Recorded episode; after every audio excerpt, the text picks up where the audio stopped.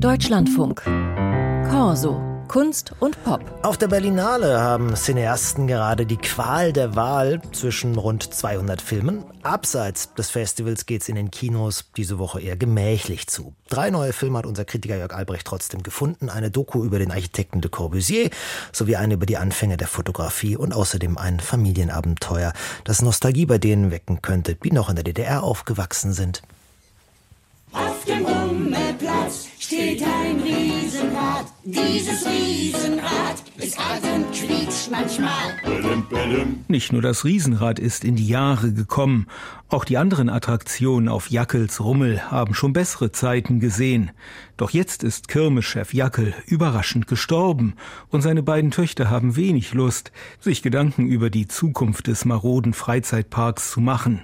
Noch genervter ist Jackels Enkelin Tammy, für die es kaum einen öderen Ort geben könnte, bis ein Blitz in die Geisterbahn einschlägt und ihr die Haare daraufhin buchstäblich zu Berge stehen. Es war alles nur ein Traum.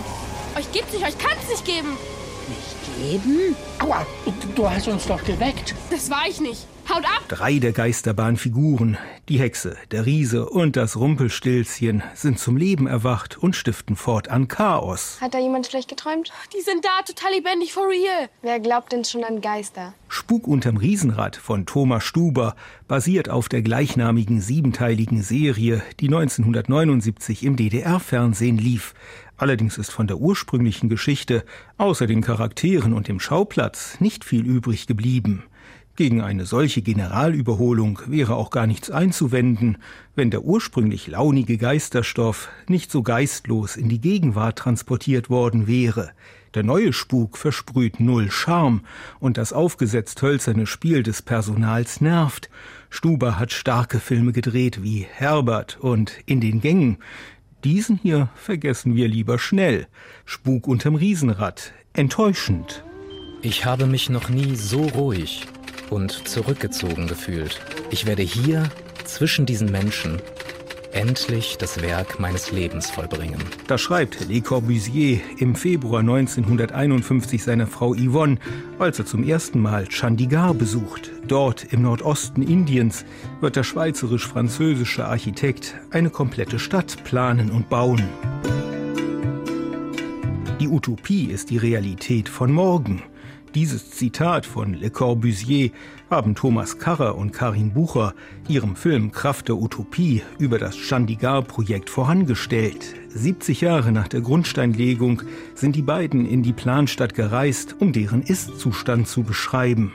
Zu Wort kommen Architekten, aber auch Kulturschaffende, wie der Schauspieler und Stadtaktivist Gursharan Singhani. I like the city, I like the openness. Er möge die Stadt ihre Offenheit, die viele Freiheit, sich zu bewegen. Damals sei Chandigarh kritisiert worden als Stadt der Bürokraten, Stadt aus Stein und Beton. Was ihn aber beeindruckt habe, das sei der Freiraum, der einen zu vielen anderen Freiheiten führe.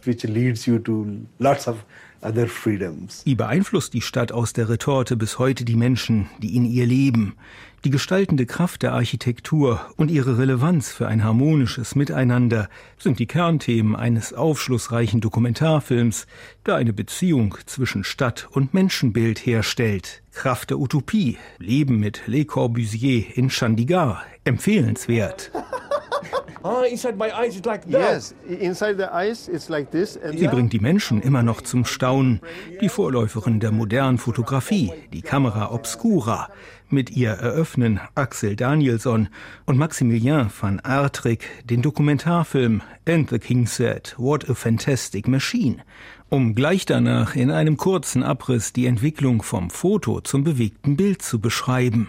Dabei erklären sie auch den Filmtitel, der auf den britischen König Eduard VII. zurückgeht. Seine Thronbesteigung am 9. August 1902 in Westminster Abbey hatte der Pariser Filmpionier Georges Méliès Wochen vorher bereits im französischen Montreuil mit Schauspielern inszeniert, so dass der fertige vierminütige Film noch am Tag der Krönung in Großbritannien aufgeführt werden konnte. Als der König den Film gezeigt bekommt, ist er sehr zufrieden. Was für eine fantastische Maschine die Kamera doch ist, sagt er.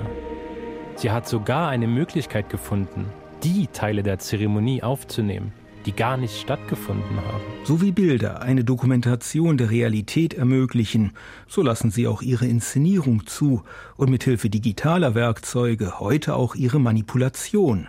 Dabei bedienen sich die beiden Regisseure selbst der Flut der Bilder, die tagtäglich über uns hereinbricht. Ihr Film ist eine große bunte Collage mit einem Müh wissenschaftlicher Unterfütterung. And the King said, what a fantastic machine. Etwas oberflächlich, aber sehr unterhaltsam.